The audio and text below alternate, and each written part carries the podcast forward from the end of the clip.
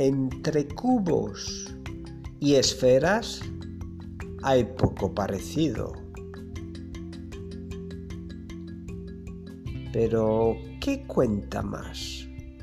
¿La forma? ¿La superficie? ¿O el contenido? Hmm. Aunque todos los dados tengan solo seis caras, se puede con ellos jugar a mil juegos diferentes.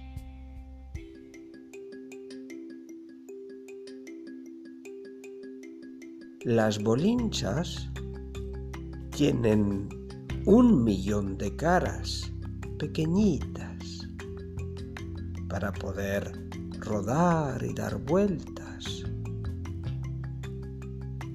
Pero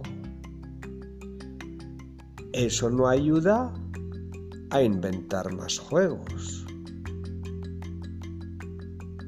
¿O lo puedes tú? Hmm.